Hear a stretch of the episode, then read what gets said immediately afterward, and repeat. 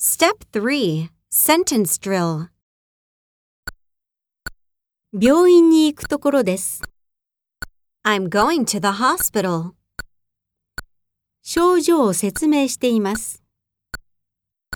I'm explaining the symptoms. 検査を受けています。 I'm getting an examination.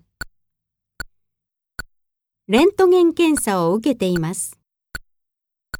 I'm getting an x ray. 注射を受けています。I'm getting a shot. 彼は処方薬を調剤してもらっています。